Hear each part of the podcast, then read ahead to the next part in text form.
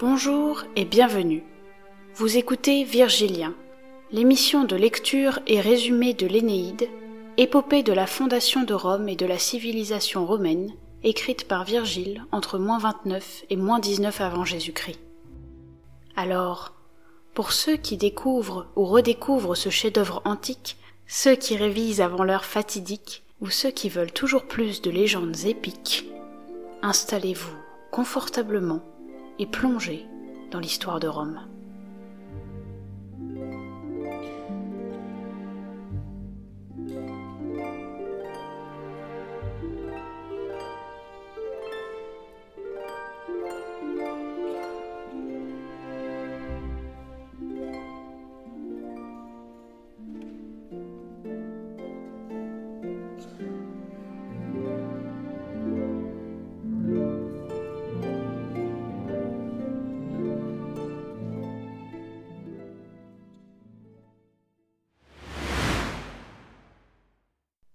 Livre premier, partie 1 Le naufrage d'un héros.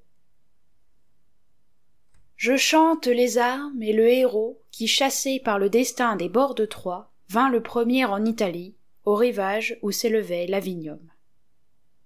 Longtemps, et sur terre et sur mer, la puissance des dieux d'en haut se joua de lui à cause du ressentiment de la cruelle Junon. Et longtemps aussi la guerre l'éprouva en attendant qu'il eût fondé sa ville et transporté ses dieux dans le Latium. Ce fut là l'origine de la race latine, de nos pères albins et des remparts de la grande Rome. Muse, rappelle-moi les causes.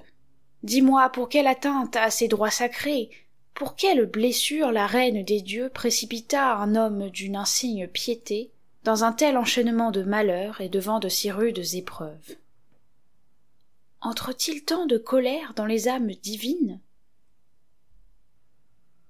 Jadis une ville occupée par des colons tyriens, Carthage, opulente et passionnément âpre à la guerre, regardait de loin l'Italie et les bouches du Tibre. Junon la préférait, dit-on, à tout autre séjour, même à Samos. Là étaient ses armes, là était son char.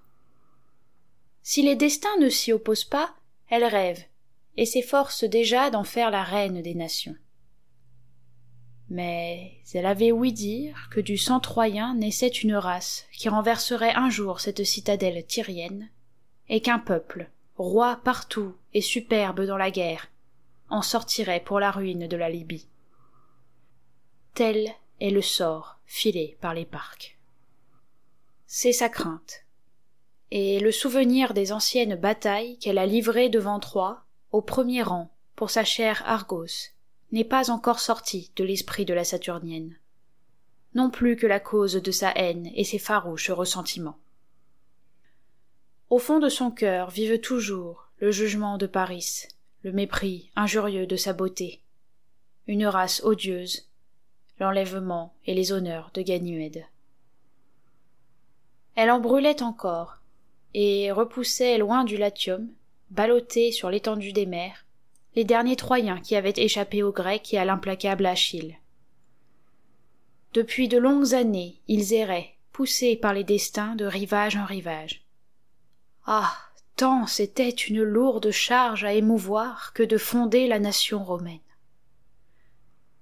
Hors de la vue des côtes siciliennes, à peine les vaisseaux troyens faisaient-ils voile vers la haute mer et soulevaient-ils de leurs proues d'airain l'écume salée, que Junon, son éternelle blessure au cœur, se dit à elle-même. Moi? Vaincu? Renoncer à mon entreprise et m'avouer incapable d'écarter de l'Italie le roi des Troyens? Assurément les destins me le défendent. Mais Pallas n'a-t-elle pu brûler la flotte des Grecs et les engloutir eux-mêmes pour la faute et la folie du seul Ajax, fils d'Oïlée Elle a lancé du haut des nuages la foudre rapide de Jupiter, dispersé les navires, bouleversé les flots au souffle des vents. Elle a saisi dans un tourbillon le malheureux, qui, transpercé, vomissait des flammes, et l'a cloué à la pointe d'un roc. Et moi, qui m'avance reine des dieux, moi, La sœur et l'épouse de Jupiter? J'en suis depuis tant d'années à guerroyer contre un seul peuple? Qui, après cela, peut adorer la puissance de Junon? Ou viendra en suppliant apporter des offrandes à ses autels? Ainsi s'agitait son cœur enflammé. Elle arrive en Éolie, patrie des orages, terre grosse des automnes furieux. Là, dans une vaste caverne, le roi Éole fait peser son empire sur les vents rebelles et les tempêtes sonores. Il les tient emprisonnés et enchaînés. Mais eux s'indignent, remplissent la montagne de leurs grondements et frémissent autour de leurs barrières. Assis sur le roc le plus élevé, Éole, le sceptre à la main, amollit leurs âmes et tempère leurs courroux.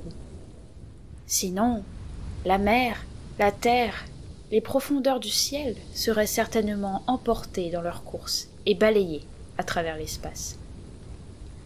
Mais craignant cela, le Père Tout-Puissant les a enfermés dans des antres noirs, sous l'entassement et la masse de hautes montagnes, et leur a donné un roi qui, d'après un pacte immuable, et selon ses ordres, sut les retenir ou leur lâcher les rênes.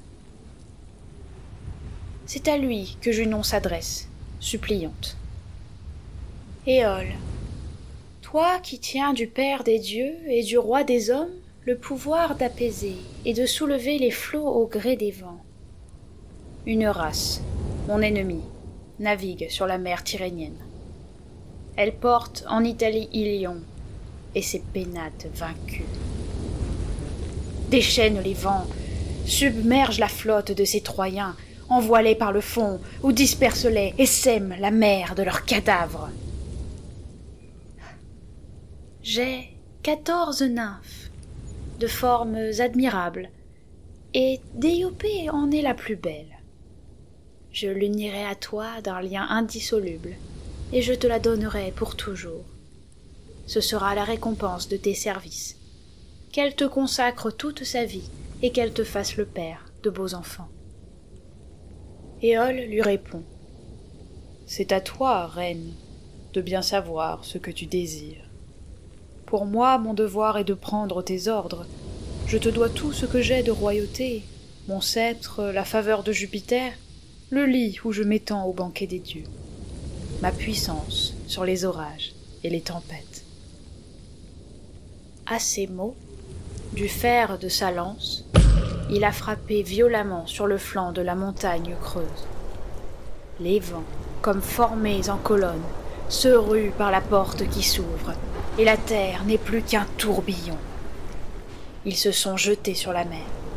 Le russe, le notus, l'africus chargé d'ouragans.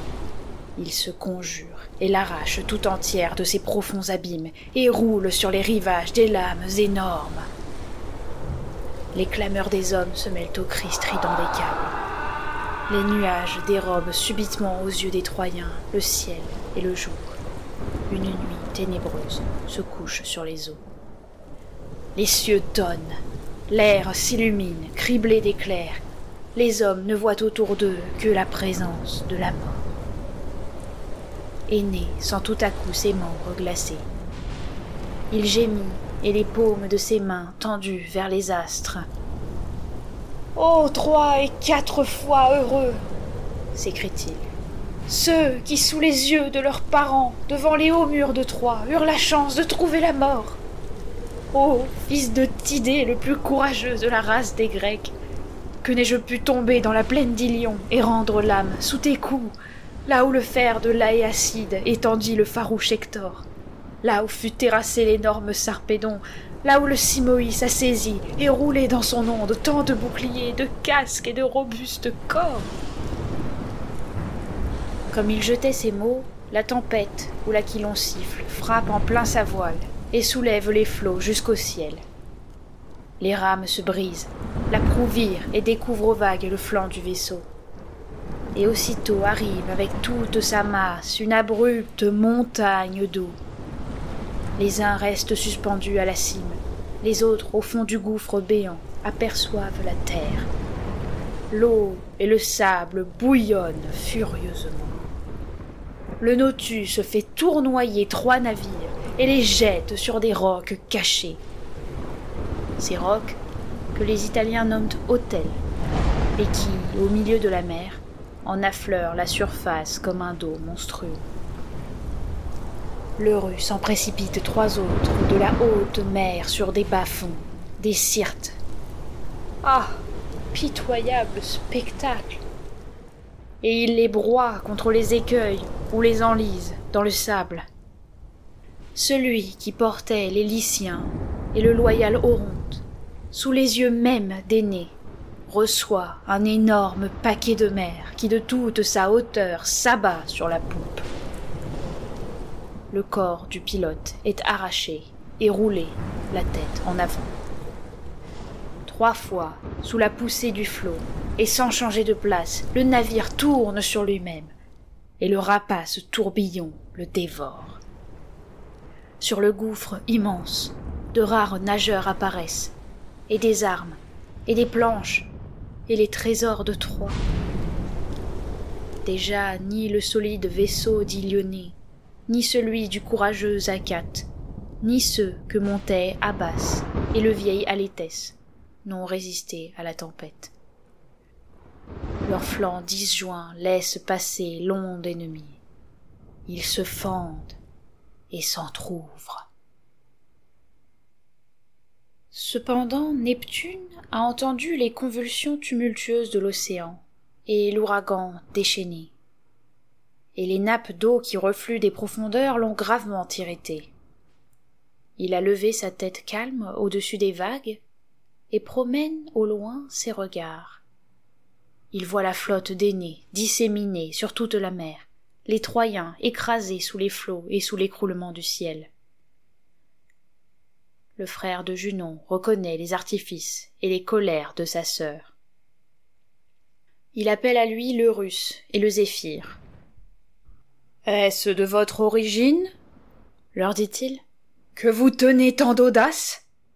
Vous bouleversez le ciel et la terre sans mon ordre. Vous les vents. Et vous osez soulever ces énormes masses? Oh je vous mais il vaut mieux apaiser l'agitation des flots. Une autre fois vous n'en serez pas quitte à si bon compte. Hâtez-vous de fuir. Et dites ceci à votre roi ce n'est pas à lui que le sort a donné l'empire de la mer et le terrible trident. C'est à moi. Il possède, lui, les rochers sauvages, vos demeures, Eurus et sa cour. Ah. Kéol s'y pavane et qu'il règne dans la prison des vents bien close. Il dit, et plus rapidement encore, il calme les flots gonflés, met en fuite le rassemblement des nuages et ramène le soleil. Tous deux, Simotoé et Triton, pesant sur les navires, les détachent de la pointe des rocs. Le dieu lui-même les soulève de son trident, leur ouvre les vastes syrtes et aplanit les eaux dont il rase de ses roues légères la surface ondoyante. Il arrive souvent dans un grand peuple qu'une sédition éclate et que l'infâme plèbe entre en fureur. Déjà les torches volent, et les pierres. La folie fait arme de tout. Mais alors, si un homme paraît que ses services et sa piété rendent vénérable, les furieux s'arrêtent, se taisent et tendent l'oreille. Sa parole maîtrise les esprits et adoucit les cœurs. Ainsi tout le fracas de la mer est tombé du moment que le dieu la surveillant du regard lance ses chevaux sous un ciel redevenu serein. Il leur lâche les rênes. Son char glisse sur l'onde et vole au loin. Épuisés les compagnons d'aînés essaient de gagner les rivages les plus proches et se détournent vers les côtes de la libye. Là s'ouvre une baie profonde et retirée. Le port est formé par une île dont les flancs s'opposent aux flots du large qui se brisent, se séparent et se replient en longues ondulations. Des deux côtés, de vastes rochers et deux pics jumeaux menacent le ciel. sous leur escarpement s'élargit une eau tranquille et silencieuse au-dessus comme un mur de fond des bosquets frémissants et un bois noir qui domine du mystère de son ombre. En face de l'île sous des rocs qui le surplombent se creuse un antre avec des eaux douces et des sièges dans la pierre vive. Une demeure de nymphes. Là aucune amarre n'enchaîne les navires fatigués et l'ancre ne les retient pas de son croc mordant. C'est là qu'Aîné rassemble et fait entrer les sept derniers vaisseaux qui lui restent. Dans leur impatience de toucher terre les troyens s'élancent s'emparent de ce sable tant désiré. Et tout ruisselant d'eau salée ils s'étendent sur la grève. Akat commence par frapper un caillou et en tirer une étincelle.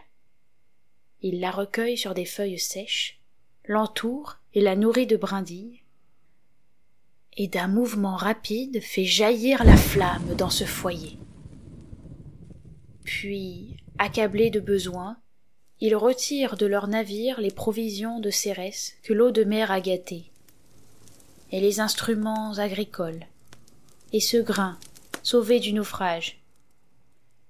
Il s'apprête à le griller au feu et à le broyer sous la pierre.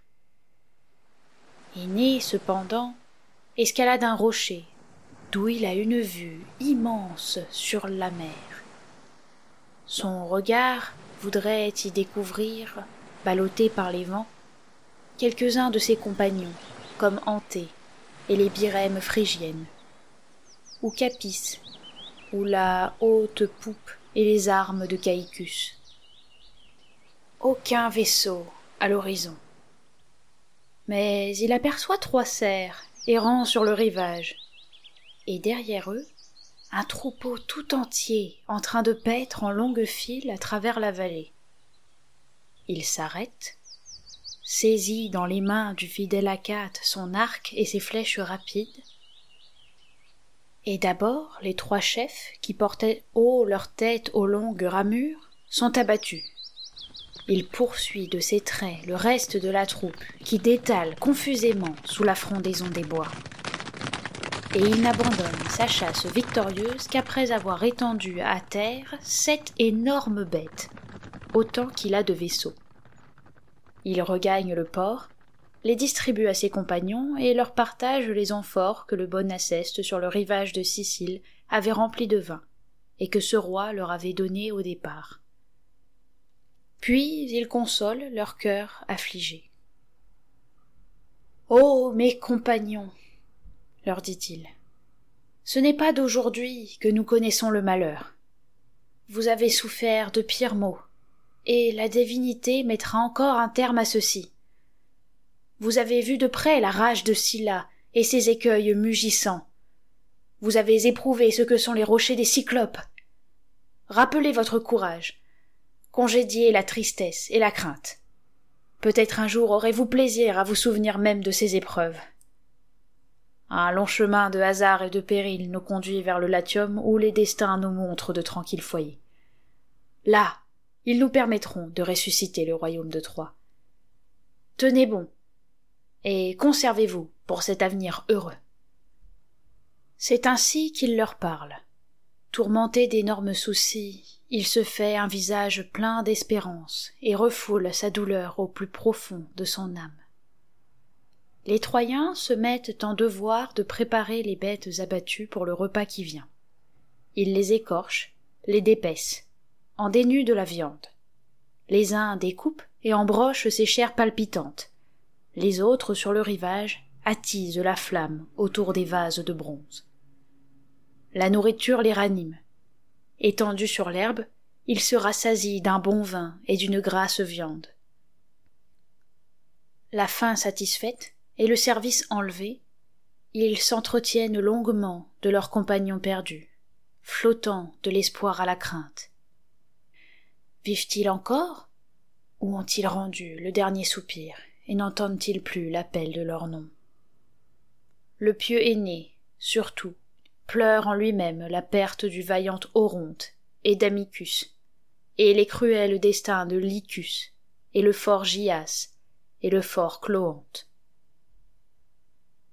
Ils avaient fini quand, du haut de la voûte éthérée, Jupiter, tenant sous ses yeux la mer semée de voiles, l'étendue des terres, les rivages et les peuples qui les habitent au loin, s'arrêta au sommet du ciel et fixa ses regards sur le royaume de Libye. Et comme cette vue occupait sa pensée, triste, les yeux brillants à travers les larmes, Vénus lui dit Toi qui gouvernes sous des lois éternelles l'empire des hommes et des dieux, et toi qui les épouvantes de ta foudre, quel crime mon aîné a-t-il commis envers toi Qu'ont pu faire les Troyens pour qu'après avoir subi tant de funérailles, leur désir de l'Italie leur ferme l'univers? C'est d'eux, pourtant, qu'au cours des siècles devaient naître les Romains, non? C'est du sang ranimé de Troie que devaient sortir ces maîtres qui tiendraient en pleine souveraineté toutes les terres et l'océan. Ah. Tu l'avais promis. Qui t'a fait changer, mon père? Cette pensée me consolait de l'écroulement de Troie et de ses lamentables ruines. Au destin contraire, j'opposais des destins réparateurs. Ah. Mais maintenant, la même fortune poursuit ces hommes de malheur en malheur. Roi tout-puissant, quand finiront leurs épreuves? Vois Anténor, échappé du milieu des Achéens, il a pu, sans danger, pénétrer dans le golfe d'Illyrie, jusqu'au cœur même du royaume des Liburnes, et franchir les sources, d'où le Timave, par neuf bouches, au vaste grondement des montagnes, s'en va avec la violence d'une mer, et presse les campagnes de ses flots retentissants. Là, pourtant, il a fondé la ville de Padoue. Il a établi ses Troyens, donné un nom à son peuple, suspendu les armes de Troie, et il se repose aujourd'hui tranquille dans une paix profonde mais nous tes enfants à qui tu consens l'entrée des hautes demeures du ciel? Il faut qu'abandonnés à la haine d'une seule divinité nous perdions nos vaisseaux. Oh douleur! Et que nous soyons rejetés loin de la rive italienne! Est-ce là le prix de la piété? Est-ce ainsi que tu nous rends notre sceptre? Le Père des hommes et des dieux, avec un sourire et ce visage qui apaise le ciel orageux, effleura d'un baiser les joues de sa fille, et lui répondit. Rassure-toi, Citérée, la destinée de tes Troyens reste immuable tu verras la ville et les murs promis de l'Avinium. Et tu emporteras dans l'espace jusqu'aux astres du ciel le magnanime aîné. Rien ne m'a fait changer. Mais je veux bien, puisque cette inquiétude te ronge, dérouler sous tes yeux toute la succession des secrets du destin. Ton aîné soutiendra en Italie une terrible guerre, il domptera des peuples farouches et donnera à ses hommes des lois et des remparts, jusqu'au moment où le troisième été l'aura vu régner au Latium, et où le troisième hiver aura passé sur la soumission des rutules. Mais l'enfant qui porte aujourd'hui le surnom d'Iule, il s'appelait Ilus, tant que la fortune d'Ilion et son royaume furent debout. Ascagne remplira de son règne le long déroulement des mois durant trente années, et de l'Avinium il transférera le siège de sa royauté derrière les remparts d'une ville nouvelle, la puissante Albe la Longue. Ah là, pendant trois siècles pleins régnera la race d'Hector, jusqu'au jour où une prêtresse de la famille royale, Ilia, grosse des œuvres de Mars, enfantera des jumeaux. Romulus, gorgé de lait à l'ombre fauve de sa nourrice la louve, continuera la race d'aînés, fondera la ville de Mars et nommera les Romains de son nom. Je n'assigne de borne ni à leur puissance, ni à leur durée. Je leur ai donné un empire sans fin. Mieux encore, l'âpre Junon, qui fatigue aujourd'hui de sa crainte, et la mer, et la terre, et le ciel, reviendra à des sentiments meilleurs, et protégera comme moi le peuple qui portera la toge.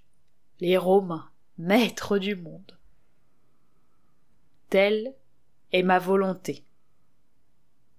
Un jour, dans la suite des âges, la maison d'Assaracus pressera du joug de la servitude Phti et la fameuse Mycène, et dominera sur Argos vaincu. De cette belle race naîtra le Troyen César, dont l'océan seul bornera l'empire et les astres la renommée. Son nom de Jules viendra du grand nom d'Iule. Un jour, chargé des dépouilles de l'Orient, tu le recevras au ciel en toute tranquillité. Et à lui aussi les hommes adresseront leurs prières. Alors les durs siècles renonceront aux guerres et s'adouciront. La bonne foi aux cheveux blancs et Vesta, Quirinus de concert avec son frère Rémus, donneront des lois. Étroitement barrées de fer, les terribles portes de la guerre se fermeront. À l'intérieur, la fureur sacrilège, assise sur un sauvage monceau d'armes, les mains enchaînées derrière le dos par cent nœuds d'airain, frémira, hérissée, et la bouche sanglante. Il dit, et du haut des cieux, il envoie le fils de Maïa, Mercure, pour que l'hospitalité ouvre aux Troyens la terre et la ville nouvelle de Carthage. Car il craignait que Didon, ignorante du destin, ne les repoussât de ses frontières. Le dieu vole et rame de ses ailes à travers l'immensité, et il touche en un instant au bord de la Libye. Il accomplit les ordres donnés. Sous la volonté divine, les Carthaginois déposent leur farouche humeur. Et surtout, la reine conçoit à l'égard des Troyens des sentiments de paix et de bonté. Le pieux aîné, dont la nuit s'était passée à réfléchir, se lève et sort au premier rayon de la bonne lumière. Il veut explorer ces lieux inconnus, savoir sur quelle rive le vent l'a poussé, si ces terres qu'il voit sans culture sont habitées par des hommes ou des bêtes sauvages, et rapporter à ses compagnons les précisions de son enquête. Sa flotte est bien cachée, dans un enfoncement des bois, sous une voûte de rochers tout enveloppée d'arbres et d'ombres mystérieuses. Le seul Akat l'accompagne, balançant à la main deux javelots au large fer. Au milieu de la forêt, sa mère s'avança à sa rencontre. Elle avait pris le visage et l'attitude d'une jeune fille, telle une vierge de Sparte avec ses armes, ou telle la trace Harpalis qui fatigue ses chevaux et devance à la course le vol de l'Eurus. Elle portait, suspendu à son épaule, l'arc flexible, comme une chasseresse, et elle avait abandonné sa chevelure au caprice du vent, la jambe nue jusqu'aux genoux, et les plis ondoyants de sa robe relevés par un nœud. Hé, jeunes gens fit-elle la première. Dites-moi si par hasard vous n'avez pas vu une de mes sœurs, armée d'un carquois et couverte d'une peau de lynx tachetée, qui errait ou qui chassait à grands cris d'un sanglier écumant. Ainsi parle Vénus, et le fils de Vénus répond. Je n'ai vu ni entendu aucune de tes sœurs, ô jeune fille que je ne sais comment nommer. Tu n'as pas le visage d'une mortelle et l'on ne sent pas la mortelle au son de ta voix. Déesse, certainement. Sœur de Phébus, peut-être, ou vierge du sang des nymphes. Sois-nous propice, et qui que tu sois, allège notre lourde tâche. Sous quel ciel, enfin, sur quelle rive sommes-nous jetés? Fais-le nous savoir. Ah, nous ignorons tout, les hommes, les lieux, et nous errons, poussés ici par le vent et les vastes flots. Plus d'un sacrifice tombera sous notre main au pied de tes autels. Oh. Je ne suis pas digne d'un tel honneur, répondit Vénus. La mode des jeunes filles tyriennes est de porter le carquois et de chausser haut le coturne de pourpre. Tu vois là le royaume punique, un état des Tyriens et d'Agénor. Mais tu es dans le pays des Libyens, race intraitable et guerrière. Le pouvoir appartient à Didon, qui s'est sauvé de Tyr pour fuir son frère.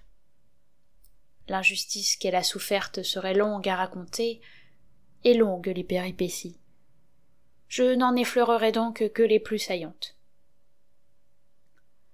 Son mari, Siché, était le plus riche seigneur de la Phénicie, et la malheureuse l'aimait d'un grand amour. Son père la lui avait donnée vierge, il l'avait mariée sous les auspices d'un premier hymen. Mais son frère, qui possédait le royaume de Tyr, Pygmalion, était le plus abominable des scélérats. Une furieuse haine se mit entre les deux beaux-frères. Pygmalion, aveuglé par la passion de l'or, surprend et tue Siché en secret devant l'autel domestique, sans pitié pour l'amour de sa sœur. Quel sacrilège. Le forfait demeura longtemps caché, et ce misérable, à force d'imposture, trompait d'un vain espoir la douleur de l'amante. Mais elle vit dans son sommeil l'image de son mari privé de sépulture, le visage effroyablement pâle. Il lui montrait l'autel ensanglanté, sa poitrine traversée d'une lame, et il lui découvrit tout le mystérieux crime de sa maison. Puis il lui conseille une fuite rapide et l'exil, et pour l'aider dans sa route, il lui révèle d'anciens trésors enfouis dans la terre, une masse ignorée d'argent et d'or, ah, bouleversé, Didon préparait sa fuite et se cherchait des compagnons. Tous ceux à qui le tyran inspirait une haine violente ou une âpre crainte se joignent à elle. Il s'empare de vaisseaux qui, par hasard, allaient appareiller et les charges d'or. Les richesses que Pygmalion avait convoitées sont confiées à la mer. Une femme a tout conduit. Ils arrivèrent dans ce pays où tu verras aujourd'hui surgir d'énormes remparts, et la citadelle d'une nouvelle ville, Carthage. Ils achetèrent tout le sol qu'on pouvait entourer avec la peau d'un taureau, d'où son nom de Byrsa. Mais vous, enfin, qui êtes-vous? Et d'où venez-vous d'ailleurs? Où allez-vous? À ces questions, il soupire et répond d'une voix profonde. Ô déesse, s'il me fallait remonter à la première origine de nos malheurs, et si tu avais le loisir d'en entendre le récit année par année, Vespère, avant que j'eusse fini, fermerait les yeux du jour dans le sombre Olympe. Nous venons de l'antique Troie, dont le nom est peut-être arrivé à tes oreilles. Nous avons été traînés de mer en mer, et les hasards de la tempête nous ont jetés sur les côtes de la Libye. Moi, je suis le pieux aîné, qui emporte dans ses vaisseaux ses pénates arrachées à l'ennemi, et que la renommée a fait connaître jusqu'au ciel. Je cherche l'Italie, la patrie, et le berceau de ma race issue du souverain Jupiter. Je me suis embarqué sur la mer Phrygienne avec vingt navires. La déesse, ma mère, m'indiquait la route et je suivais les oracles. Oh, c'est à peine s'il m'en reste sept, désemparés par les flots et le russe. Moi-même, inconnu, dénué de tout, j'erre dans les déserts libyens, chassé d'Europe et d'Asie. Vénus, toujours déguisée en chasseresse, n'en supporta pas davantage et interrompit ses plaintes douloureuses. Qui que tu sois, non, je le crois, les dieux ne t'envient point le jour que tu respires, puisque tu es arrivé à la ville tyrienne. Poursuis donc, et va d'ici jusqu'au seuil de la reine je t'annonce que tes compagnons et ta flotte sont revenus, et qu'un heureux changement des Aquilons les a menés en lieu sûr. Si toutefois la science des augures où mes parents m'ont instruite ne m'abuse pas. Vois ces douze signes, heureux de s'être reformés en bataillon. L'oiseau de Jupiter, fondant des plaines éthérées, les avait dispersés dans le libre espace. Maintenant, En longues files, ils atterrissent, ou choisissent du regard la place où atterrir. Ils fêtent leur retour du battement strident de leurs ailes. Leur troupe a tournoyé dans le ciel et a chanté à pleine voix.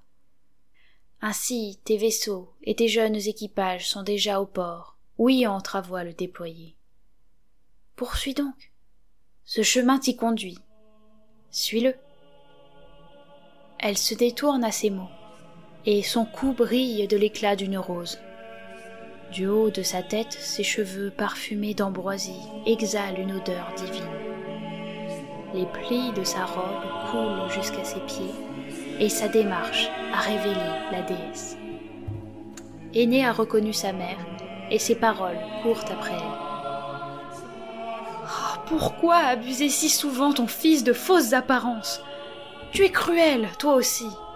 Pourquoi ne m'est-il pas donné de te presser la main, de t'entendre et de te répondre sans feinte Tout en lui adressant ses reproches, il se dirige vers la ville. Mais sa mère a enveloppé leur marche d'un obscur brouillard.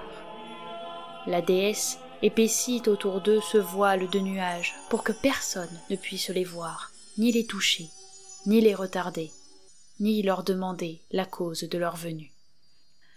Puis elle s'élève dans les airs et s'en retourne à Paphos. Elle aime à revoir ce séjour où les cent autels de son temple fument de l'encens sabéen et embaument les fraîches guirlandes. Cependant, ils avaient pris vivement le sentier qui leur était indiqué, et ils gravissaient la colline qui de toute sa hauteur domine la ville, et en face regarde les remparts. Aîné admire la cité monumentale jadis un amas de gourbis. Il admire les portes, le bruissement de la foule, le pavé des rues. Les Tyriens travaillent ardemment. Les uns prolongent les murs, construisent la citadelle, roulent de bas en haut les blocs de pierre. Les autres se choisissent l'emplacement d'une demeure et l'entourent d'un sillon. Ils élisent des juges, des magistrats, un sénat auguste, Ici on creuse des ports, là on établit un théâtre sur de larges assises, et d'énormes colonnes sortent de la pierre, haute décoration de la scène future. Ainsi, au retour de l'été par les champs en fleurs, les abeilles en plein soleil s'évertuent entre elles. Elles font sortir les essaims déjà adultes, ou elles condensent la liqueur du miel et gonflent leurs cellules d'un doux nectar où elles reçoivent la charge de celles qui rentrent, ou, en bataillon serré, elles repoussent de la ruche la troupe paresseuse des frelons. C'est un bouillonnement de travail, et des rayons odorants sort un parfum de thym. Ah Heureux ceux qui voient déjà s'élever leurs murailles, dit Aîné, et il regarde les hautains monuments de la ville. Oh Merveille Enveloppé d'un nuage, il marche dans la foule, se mêle aux hommes et n'est vu d'aucun d'entre eux.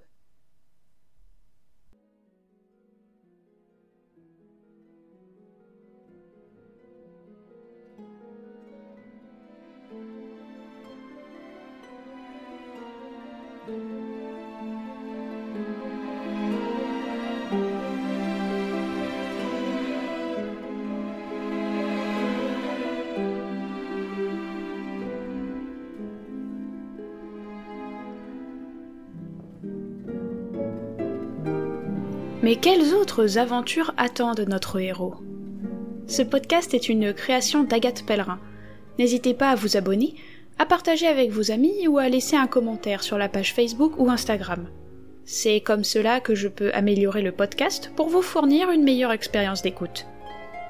La semaine prochaine, nous poursuivrons l'avancée d'Aîné et de ses amours avec la belle reine Didon.